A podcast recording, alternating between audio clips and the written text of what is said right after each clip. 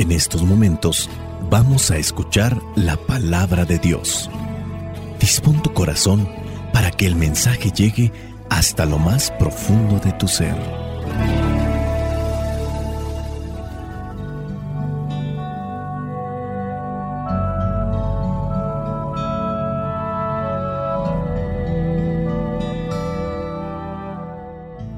El Evangelio que la iglesia nos presenta para este día corresponde a Lucas capítulo 11 versículos del 37 al 41. Dice así, cuando Jesús dejó de hablar, un fariseo lo invitó a comer en su casa y Jesús entró y se sentó a la mesa.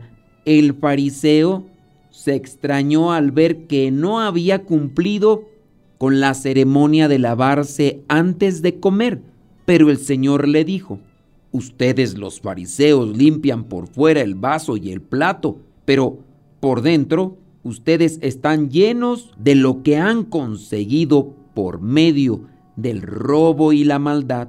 Necios, ¿no saben que el que hizo lo de fuera hizo también lo de dentro?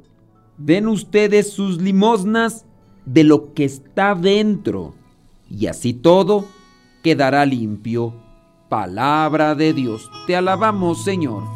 Señor Jesucristo, nuestro divino Salvador, gracias te damos por tu infinito amor.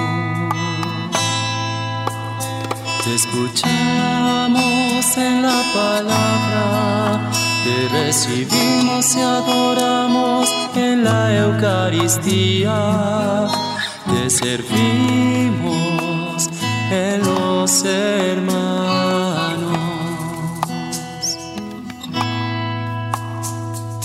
Que seamos misioneros como lo quieres tú enseñando a los hombres el fuego de tu amor.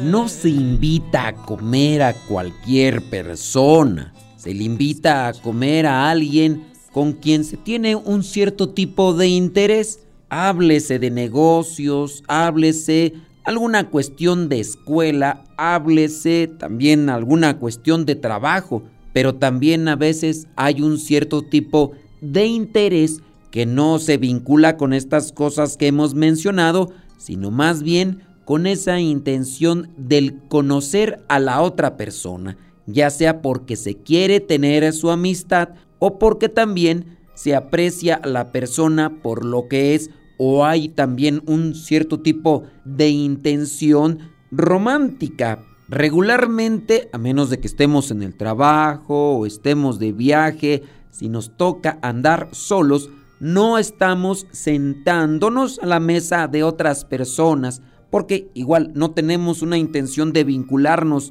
en relación de amistad, ni tampoco en una cuestión sentimental. A veces puede ser que no hay espacios donde comer y uno solicita el permiso para poderse sentar en la misma mesa, pero no es algo que se haga regularmente. Hoy encontramos en este Evangelio que alguien invita a nuestro Señor Jesucristo. Es un fariseo y Jesús va y se sienta a la mesa. La vinculación entre comer y la intención de conocerse o acercarse más a una persona es un tema que ha existido a lo largo de la historia y que se encuentra en muchas culturas y tradiciones, incluyendo las tradiciones judías, y de hecho se tiene que hablar aquí también de ello en la Biblia. Por ejemplo, compartir la comida es un acto de hospitalidad. En Medio Oriente, en la que se desarrollan estas historias bíblicas, ofrecer comida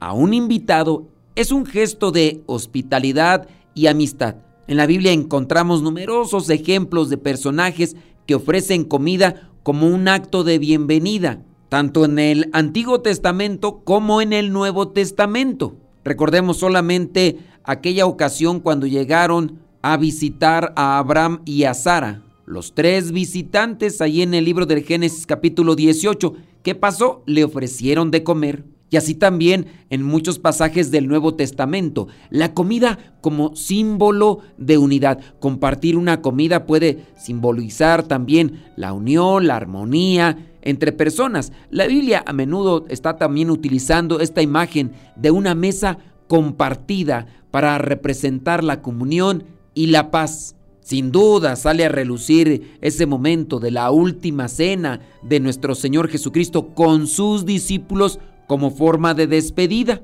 pero también de comunión, de cercanía, de acción de gracias. De hecho, eso es lo que significa la palabra Eucaristía en griego, acción de gracias. Regresando al Evangelio que nos presenta la iglesia el día de hoy, Jesús recibe un cierto tipo de reproche porque dice, el fariseo se extrañó al ver que Jesús no había cumplido con la ceremonia de lavarse antes de comer. Y ya después viene la respuesta de nuestro Señor Jesucristo. Ustedes limpian por fuera el vaso y el plato, pero por dentro ustedes están llenos de lo que han conseguido por medio del robo y la maldad.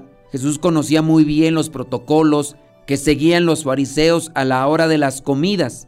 Están cuidando mucho lo de afuera, ustedes se están fijando demasiado en la exterioridad. Y sí, hay que ponerle atención, pero lo más importante siempre viene a ser el interior. Y esto también en cuestión de las normas religiosas. A veces ponemos mucho énfasis en cómo arrodillarnos, cómo juntar las manos y sí, también la forma en la que podemos ir vestidos para participar de los actos de fe, que son necesarios, no hay que descuidarlos porque también descuidarlos como justificación diciendo, pues yo por el interior estoy viviendo muy bien. Y no es que a forma de esa respuesta la gente vaya vestida en minifalda o vayan vestidos en short para participar de las cuestiones de fe.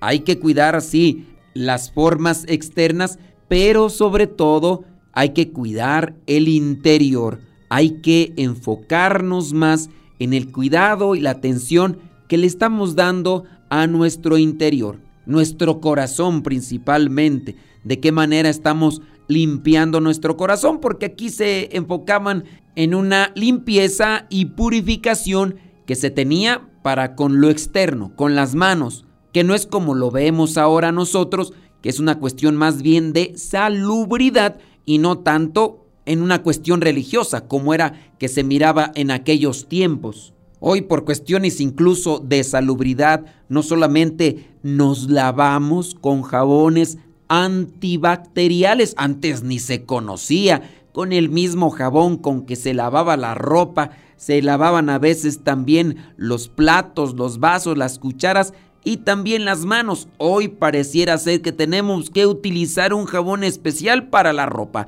otro jabón especial para lavar platos, vasos, cucharas y también otro jabón especial para lavarnos las manos. Que diga jabón antibacterial para lavarse las manos. Porque estamos cuidando la salubridad, estamos cuidándonos de no infectarnos nuevamente con aquel tipo de bacterias o virus que andan causando estragos y nos andan llenando de miedo. Pero más miedo nos debe dar que andamos quizá muy limpios por fuera. De hecho hay perfumes, a veces me sorprende, hay perfumes, lociones con aroma fresco para dar a entender a la persona que huele esa aroma, esa esencia, que la persona se bañó, que anda limpia. Son olores frescos y sí, son olores agradables. A veces me llama a mí la atención de quererles preguntar cómo se llaman esos perfumes o lociones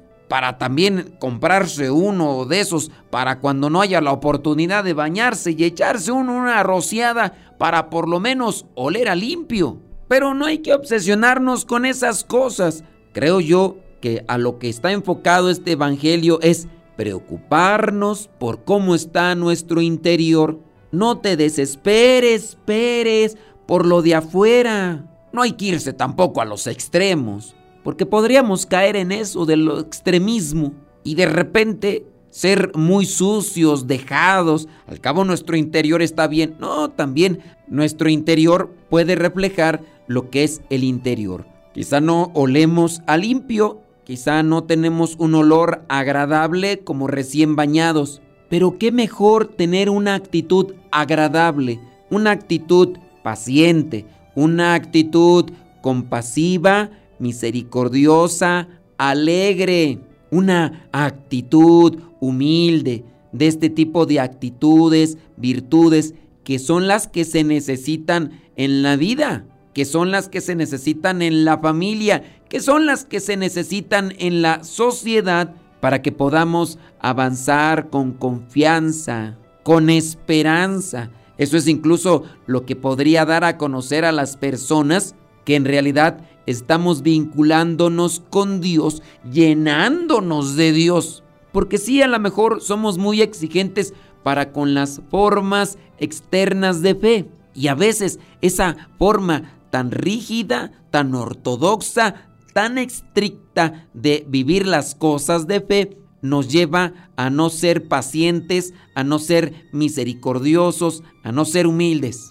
Dígase desde el aspecto de un consagrado, pero también de una persona de hogar. Hace muchos rezos, se la pasa mucho tiempo en la iglesia, pero al mismo tiempo es una persona envidiosa, es una persona abusiva, es una persona que le gusta engañar. Anda por ahí diciendo de cosas solamente para aprovecharse de los bienes materiales de otros. Tú sabes, en ocasiones personas se presentan muy sufridas, pero solamente para no trabajar, para no esforzarse y estar siempre queriendo sacar provecho económico o en su caso material de los que con esfuerzo y sacrificio están ahorrando poco y otros cobijándose con situaciones de fe pueden también engañar. De todo hay en la viña del Señor, así también como en la vida consagrada. Podemos ser altaneros, soberbios, egoístas, fanfarrones, déspotas y groseros. Pero eso sí, hablamos de Dios, aunque en nuestro corazón y en nuestras actitudes esté muy ausente. Ustedes limpian por fuera el vaso y el plato, pero por dentro están llenos de lo que es maldad y robo. Que el Espíritu Santo nos ayude a entender y a vivir esta palabra para trabajar desde el interior y que así compartamos de lo que Dios deposita ahí en ese corazón que va limpiando, va moldeando y va purificando para que cuando nos toque presentar o cuando nos toque hablar de Dios, realmente seamos congruentes con lo que decimos y con lo que vivimos. Espíritu Santo, fuente de luz, ilumínanos. Espíritu Santo, fuente de luz, llénanos de tu amor. La bendición de Dios Todopoderoso, Padre, Hijo y Espíritu Santo, descienda sobre cada uno de ustedes y les acompañe siempre. Soy el Padre Modesto Lule de los misioneros servidores de la palabra. Vayamos a vivir el Evangelio. Lámpara es tu palabra para mis pasos, luz en mi sendero. Lámpara es tu palabra para mis pasos, luz en mi sendero. Luz, palabra es la luz. Luz, tu palabra es la luz.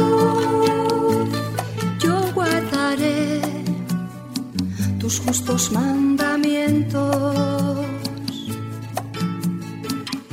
Señor, dame vida según tu promesa.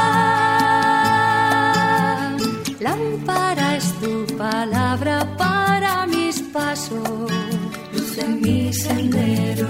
Lámpara es tu palabra para mis pasos, luz en mi sendero palabra es la luz. Luz, tu palabra es la luz. Mi vida, Señor, está siempre en peligro. Señor, sal al camino e invítanos de nuevo a trabajar en tu viña. Señor, sal al camino e invítanos de nuevo a trabajar en tu viña. No importa a qué hora, no importa a qué precio, nuestra paga reino. Y tu reino. Los primeros serán últimos, los últimos serán primeros. Señor, sal al camino e invítanos de nuevo a trabajar en tu viña. Señor, sal al camino e invítanos de nuevo a trabajar en tu viña. No importa a qué hora, no importa a qué precio nuestra paz